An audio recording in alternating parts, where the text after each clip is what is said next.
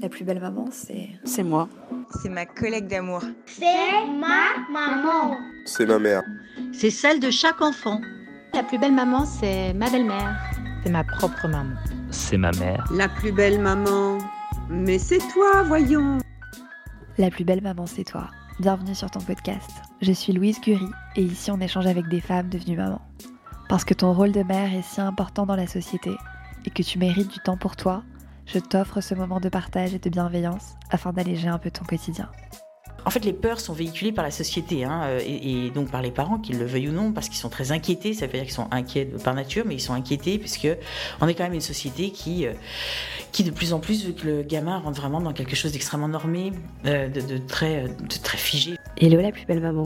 Aujourd'hui, je reçois Emmanuelle Piquet, psychopraticienne, licenciée en psychologie, diplômée en thérapie brève et stratégique par le représentant du Mental Research Institute en Europe, elle est la première à avoir modélisé une façon d'intervenir pour contrer le harcèlement scolaire en appliquant les prémices de cette école. Elle est l'auteur de neuf livres, d'une dizaine de conférences, dont deux TEDx, et de nombreux articles sur le harcèlement.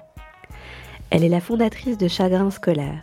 Ce sont des centres de consultation et de formation dédiés aux souffrances scolaires destinés aux enseignants, aux enfants et aux parents qui se retrouvent dans des situations de harcèlement à l'école.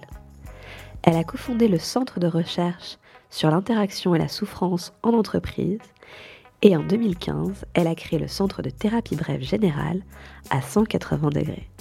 Je l'ai découverte en lisant son livre destiné aux enfants, Je combats ce qui m'empêche d'apprendre. Et j'ai tout de suite eu envie d'en savoir plus sur les peurs ou les combats des enfants face à l'apprentissage. Je te souhaite une merveilleuse écoute. Bonjour Madame Piquet. Bonjour Louise. Vous êtes psychopraticienne et représentante de Palo Alto en Europe. Pouvez-vous brièvement expliquer aux auditrices ce qu'est l'école Palo Alto? Alors l'école de Palo Alto, c'est une école qui est née dans les années 50 aux États-Unis, euh, en fait qui a été portée par des cliniciens assez géniaux qui euh, qui vraiment ont réfléchi à ce qu'était une logique de la communication en se disant tiens qu'est-ce qui fait que certaines relations sont hyper fonctionnelles en ce sens qu'elles font du bien et puis d'autres qui sont très dysfonctionnelles en ce sens qu'elles font du mal donc. Et, euh, ils ont réfléchi au fond aux ingrédients justement d'une communication fonctionnelle. Alors quand j'ai dit euh, représentante de l'école de Palo Alto c'est parce que ils sont malheureusement tous décédés, ces cliniciens géniaux. Euh, nous, on essaye à notre niveau, on est un certain nombre, notamment en Belgique et en, en Suisse, en Italie aussi, euh, on essaye de se hisser un peu sur leurs épaules pour qu'ils nous montrent le chemin. Euh, et on essaye de travailler vraiment avec leurs prémices, leurs principes et leurs outils. Parfait. Quelle est la mission au sein de, ce, de cette école? Qu'est-ce que vous, vous souhaitez transmettre? Mais nous, on veut vraiment transmettre justement ces principes-là, c'est-à-dire cette idée que, euh, au fond, ce qui souvent fait souffrir, ce sont pas les gens, mais ce sont les relations. Et comment, au fond, est-ce que on peut, grâce à cette école et à un certain nombre d'outils tout à fait, magnifiques d'un point de vue esthétique, en tout cas intellectuellement, comment est-ce qu'on peut justement euh, apaiser les souffrances liées aux relations? Et s'il y a euh, un sujet euh, sur lequel les, les, souffrances peuvent être aiguës à un moment donné au niveau relationnel, ce sont justement les relations adultes-enfants, les relations parents-enfants, les relations enseignants-enfants nous, on s'est donné comme mission chez Chagrin Scolaire à 180 degrés de vraiment euh, bah, travailler là-dessus, aider les parents, aider les enseignants, mais également aider les enfants et les adolescents. Vous êtes auteur de nombreux livres, neuf il me semble, dont le dernier que j'ai eu la joie de lire, qui s'appelle Je combats ce qui m'empêche d'apprendre, illustré par Lisa Mandel. Je tenais tout d'abord à vous féliciter parce que j'ai adoré les conseils que vous avez mis dans ce livre, il est très utile. J'ai été touchée, j'ai constaté que dès l'enfance on avait des peurs et que certains enfants, ils avaient honte de les expliquer, de, comprendre cette peur qu'ils avaient et qui les cachait aux adultes. Ces peurs brouillaient alors la relation avec les adultes et finalement la réaction de l'enfant est due à cette peur et n'est pas une volonté de nuire euh, les professeurs ou les parents. Pour la plus belle maman qui nous écoute, est-ce que vous pouvez expliquer quels sont les grands thèmes qui sont dans ce livre Je combats ce qui m'empêche d'apprendre? Alors, il y a trois grands thèmes en fait. On peut dire, il y a vraiment euh, dans, dans, les empêchements, enfin ce qui vraiment euh, handicape l'enfant, paralyse l'enfant par rapport à, ses apprentissages ou par rapport à ses relations euh, scolaires. Il y a des peurs, en effet, comme vous l'avez dit, donc euh, euh, des peurs très étranges. D'ailleurs, ça peut être une peur qui n'est pas liée à l'école, ça peut être la peur de perdre sa maman, ça peut être euh, la peur de péter en classe, par exemple, qui est quand même pas non plus une peur exactement similaire, même si ce sont les mêmes ressorts. Le deuxième thème, c'est plutôt, on va dire, les, des espèces de comment dire, des espèces de choses dont ils peuvent, qui peuvent pas s'empêcher de faire, un petit peu comme un combat entre le corps et l'esprit, comme par exemple ces enfants qui peuvent pas s'empêcher de partir dans la lune ou qui peuvent pas s'empêcher tout à coup de bouger dans tous les sens. Et, euh, et, plus on, tente de les en empêcher, plus ils essayent eux-mêmes de s'en empêcher et plus finalement il y a un combat interne qui était absolument épuisant pour tout le monde. Et puis euh, la troisième chose qui peut empêcher les apprentissages, c'est vraiment des croyances un peu auto-limitantes, donc des espèces de complexes en fait, des zones un peu dévalorisées chez eux ou très dévalorisées, qui font qu'ils se disent bah, l'école c'est pas pour moi ou, ou c'est trop tard, c'est foutu, etc. Et donc euh, pour moi, dans les, les, enfants que je reçois qui sont dans ces, dans ces difficultés-là, c'est vraiment les trois thématiques que je repère le plus souvent. quoi. C'est donc ça qui vous a poussé à écrire ce livre, j'imagine? Oui, complètement. En fait, c'est alors pour être parfaitement honnête, euh, c'est vraiment mon, ma chère éditrice Lucette euh, Savier chez Albin Michel euh, Jeunesse qui qui, à un moment donné, après qu'on ait écrit, donc je me défends du harcèlement et je me défends du sexisme, me dit j'aimerais bien quelque chose plus sur le, justement sur le savoir, sur les apprentissages, sur les difficultés plus académiques. Et au fond, quand elle me, me dit ça, je lui dis oui, mais moi, les difficultés académiques, je travaille plutôt avec les adultes pour qu'ils arrêtent de faire n'importe quoi, parce que franchement, des fois, ils font vraiment n'importe quoi, il faut quand même bien l'admettre. Et donc, je commence à m'exciter en disant donc, ce n'est pas un livre pour enfants, c'est un livre pour les adultes et tout ça. Mais, comme j'aime pas refuser des choses à Lucette, je, j'écris à mon équipe en leur disant voilà, à la demande d'Albin Michel, je sais pas trop trop comment y répondre. Et donc, en deux minutes environ, les 20 m'avaient répondu, mais en disant, mais enfin, tu plaisantes, bien sûr que si, etc. Et donc, à partir de là, bah, j'ai été lancée, en fait. Mais au départ, je savais, je savais pas par quel bout le prendre. Et en fait, c'est grâce à mon équipe euh, que tout à coup, ça c'est paru hyper naturel, en fait. Comment on arrive à déceler un blocage chez un enfant? Alors, euh, on le décèle parce qu'il le dit très clairement. C'est-à-dire que il le dit pas forcément de façon explicite, hein, vous l'avez bien compris, mais il le, son corps le dit, euh, ses notes le disent, euh, ses crises le disent. Enfin, il y a toute une symptomatologie qui montre qu'à un moment donné, il est empêché de faire quelque chose, voilà, pour une raison ou pour une autre. Et d'où ils viennent ces blocages?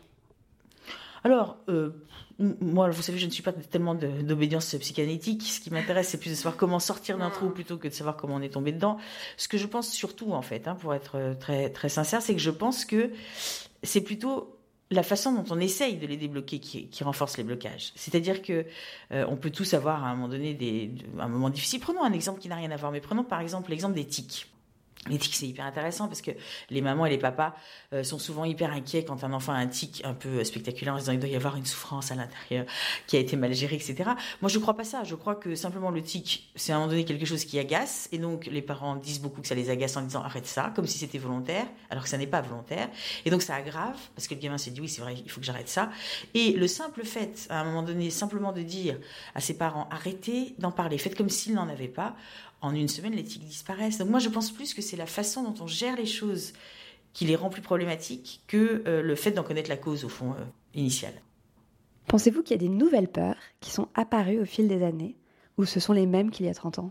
Alors, je pense qu'il y a des peurs. En fait, les peurs sont véhiculées par la société, hein, euh, et, donc par les parents, qu'ils le veuillent ou non, parce qu'ils sont très inquiétés. Ça veut dire qu'ils sont inquiets par nature, mais ils sont inquiétés puisque on est quand même une société qui qui de plus en plus veut que le gamin rentre vraiment dans quelque chose d'extrêmement normé, euh, de, très, de très figé finalement, euh, avec une espèce de discours sur les enfants différents ou je ne sais quoi. Moi, je ne sais pas ce que c'est un enfant pas différent. En fait, je comprends pas ce qu'on me dit, mais enfin bon, bref. Donc il y, a un discours comme ça très fort et du coup, dès que le gamin dépasse un peu d'un côté ou d'un autre, que ce soit physiquement ou que ce soit psychiquement, que ce soit comportementalement ou je ne sais quoi, alors tout à coup, c'est problème quoi. Et du coup, ça crée des inquiétudes un peu nouvelles, ça crée des maladies nouvelles aussi, hein, beaucoup, beaucoup de maladies infantiles. Hein, depuis, euh, depuis 2002, l'allocation pour enfants handicapés en France a explosé de 133%, ce qui est quand même juste énorme quand on y réfléchit.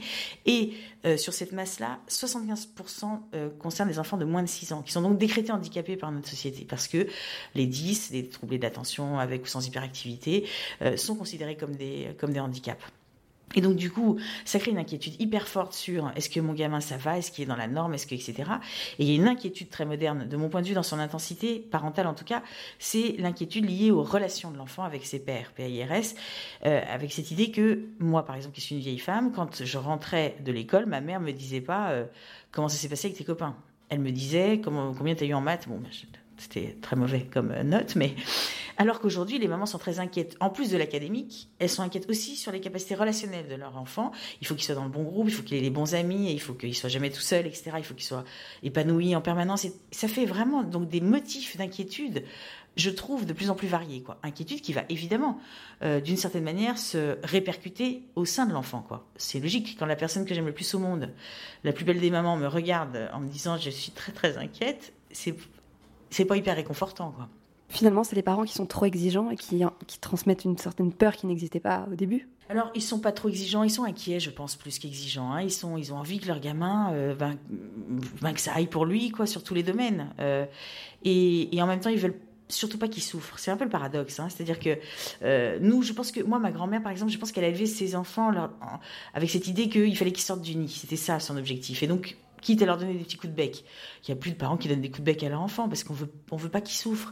Et le problème, c'est que à force de, se mettre en airbag devant toutes les difficultés de la vie, quoi, parce que précisément on veut pas qu'ils souffrent, à mon avis, on les protège pas, on les rend infiniment vulnérables, quoi. Selon vous, comment un adulte, parent ou enseignant, peut-il rentrer en lien avec un blocage qu'a un enfant et comment il peut l'aider à surmonter ce blocage? Je pense que c'est par un questionnement euh, justement qui est plus axé sur le euh, qu'est-ce qui t'empêche de plutôt que pourquoi tu fais pas ça parce que le pourquoi en fait est hyper culpabilisant je trouve dans le, questionnement d'un enfant. Euh, nous on pose toujours la question sur je sais pas qu'est-ce qui pourrait se passer tiens si tout à coup toi tout à coup tu te mettais à réciter ta poésie par exemple pour un enfant qui a hyper peur de parler à l'oral. On va pas lui dire mais pourquoi t'as peur? Mais enfin n'importe quoi. On va lui dire qu'est-ce qui qu'est-ce qui pourrait se passer toi si tout à coup tu faisais ça? Il y a des gens qui pourraient se moquer de toi ou alors tu pourrais avoir une mauvaise note ou alors tu pourrais devenir toute rouge et puis tomber par terre. Enfin je veux dire ou te mettre à pleurer. Enfin il pourrait se passer des choses horribles quoi. Et donc nous on va plutôt vraiment euh, aider les enseignants et les parents à aller se reconnecter avec le qu'est-ce qui en, qu'est-ce qui t'empêche de faire ça? Qu'est-ce qui, quelles sont les bonnes raisons que tu as au fond de faire ça quoi? Super. Est-ce que l'écoute de cet enfant qui raconte finalement à ses parents ou à ses enseignants le problème est suffisant Ou est-ce qu'il faut mener aussi des actions, des petits exercices, des activités pour le sortir de, de cette peur ou de ce blocage Ou pas forcément? Et tout dépend en fait. Hein. Il n'y a vraiment pas de mode d'emploi. C'est-à-dire qu'en fait, nous, ce qu'on va vraiment regarder, c'est qu'est-ce que qu'est-ce que met en place, en place l'entourage pour tenter de de débloquer l'enfant. Qu'est-ce que l'enfant lui-même met en place pour tenter de débloquer qui visiblement ne fonctionne pas Et on va les aider à faire exactement l'inverse. C'est pour ça qu'on s'appelle à 180 degrés. C'est parce qu'on va vraiment, euh, par exemple, une petite fille qui... Euh, se plaint parce que sa maîtresse se plaint beaucoup de sa déconcentration parce qu'elle parle dans la lune assez régulièrement. Euh, tout le monde lui dit concentre-toi, concentre-toi, reste sur terre. Enfin, ce qu'on fait avec tous les enfants euh, hyperactifs. Hein. Euh, nous, on va plutôt proposer à cette gamine d'aller se déconcentrer, mais à des moments qui sont moins problématiques pour elle au niveau euh, académique. Donc vous voyez, c'est vraiment l'inverse. Mais on va proposer ça à Lila parce que c'est son problème, mais à un autre enfant, il faut, il faut vraiment qu'on ait un questionnement qui soit très précis et très concret sur ce qu'on appelle nous les tentatives de régulation, c'est-à-dire qu'a qu tenté l'entourage, qui a tenté l'enfant pour euh, surmonter ce blocage et qui n'a pas fonctionné, et qui même parfois a bloqué davantage hein, finalement.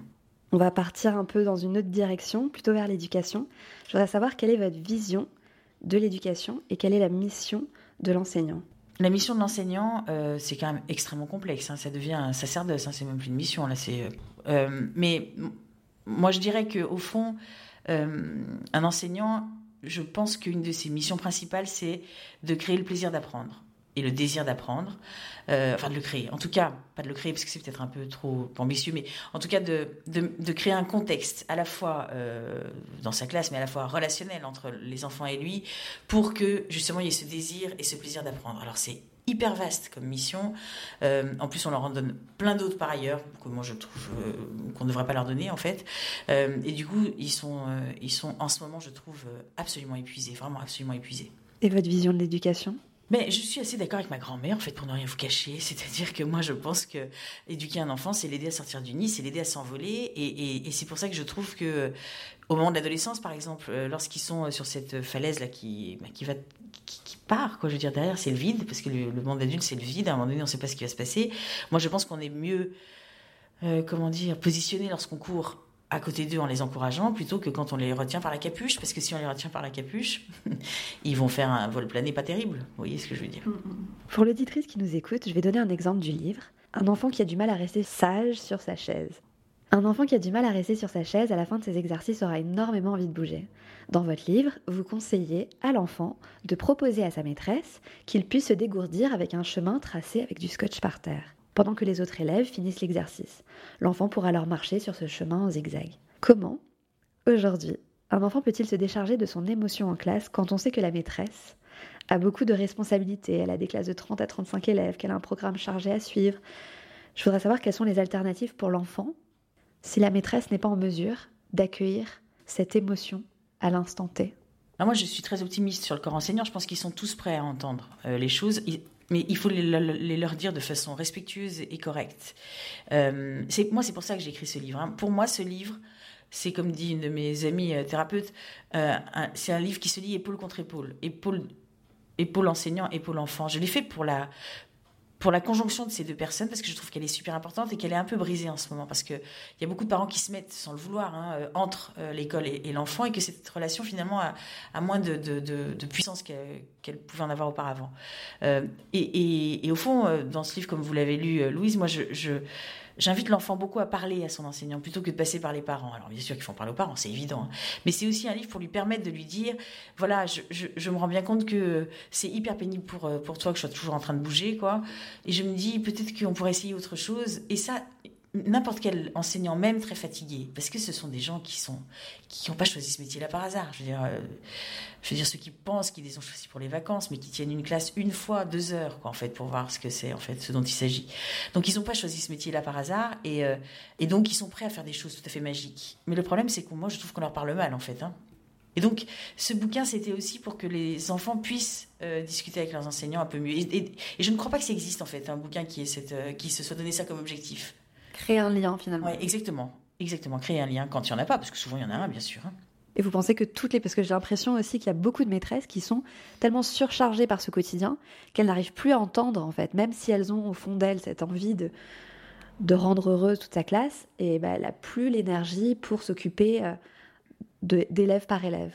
Alors d'abord, s'occuper élève par élève, je crois que c'est une, illusion, on, ne peut pas y arriver. Euh, en revanche, ce que je pense, c'est que là où on peut saisir euh, aussi des enseignants, c'est en leur proposant des choses qui vont leur faire du bien à eux aussi.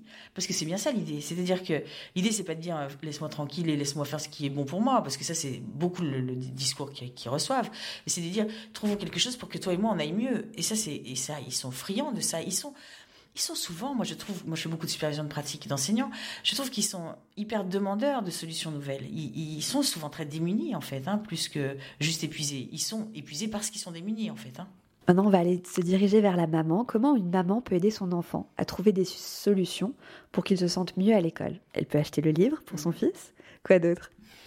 Mais vraiment qu'elle réfléchisse, comme on disait tout à l'heure, à euh, ce qui crée de la souffrance. Alors déjà, une question intéressante, hein, c'est qui souffre? Mm. Parce que souvent la maman souffre plus que son enfant. C'est un nouveau, ça c'est une nouvelle donnée quand même sociologique. Hein. Parfois, des fois non, hein. des fois mm. l'enfant souffre aussi, mais c'est quand même une vraie question à se poser. Euh, et puis ensuite la question à se poser, c'est euh, en même temps qu'il souffre, qu'est-ce qu'on a déjà mis en place qui n'a pas marché visiblement, sinon euh, il souffrirait plus quoi.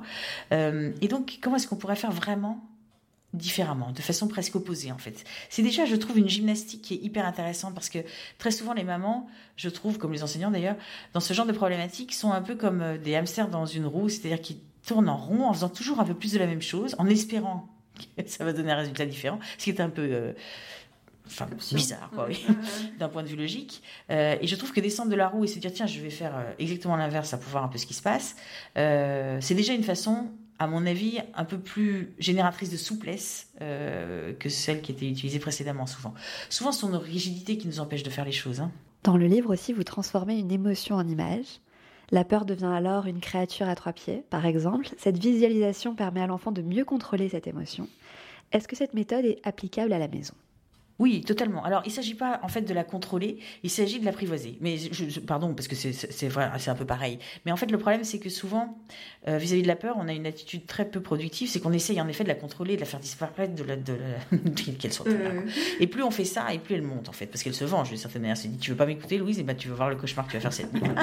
Donc, quand tu seras plus en contrôle. Donc en fait, nous vraiment notre, euh, vraiment une de nos missions fondamentales hein, en thérapie, euh, c'est vraiment de d'aider les, les enfants et les parents à apprivoiser euh, leurs peurs, qui sont des peurs relativement euh, classiques, hein, euh, et, non pas de les contrôler en fait, parce que parce que la peur, il faut que l'enfant considère que c'est une amie, c'est important la peur. La peur, ça fait faire des choses tout à fait intéressantes, notamment éviter de se faire écraser sur la route par exemple.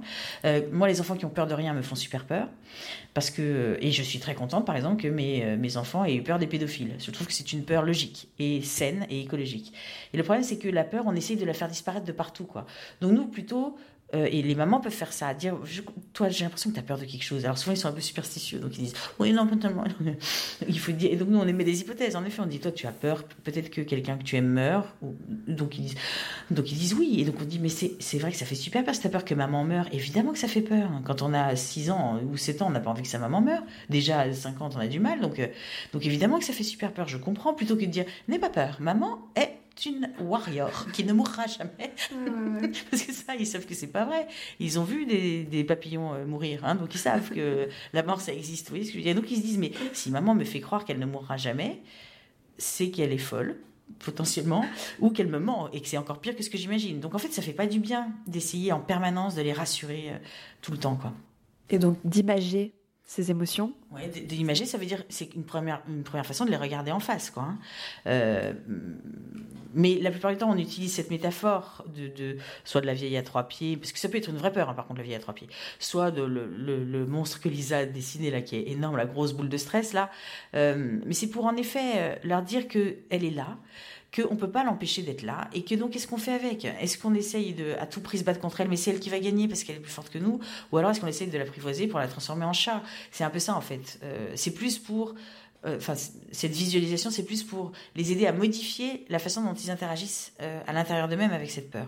Je m'interroge je me dis que finalement, les adultes devraient apprendre à accueillir aussi leurs propres peurs et leurs émotions et ainsi les surmonter.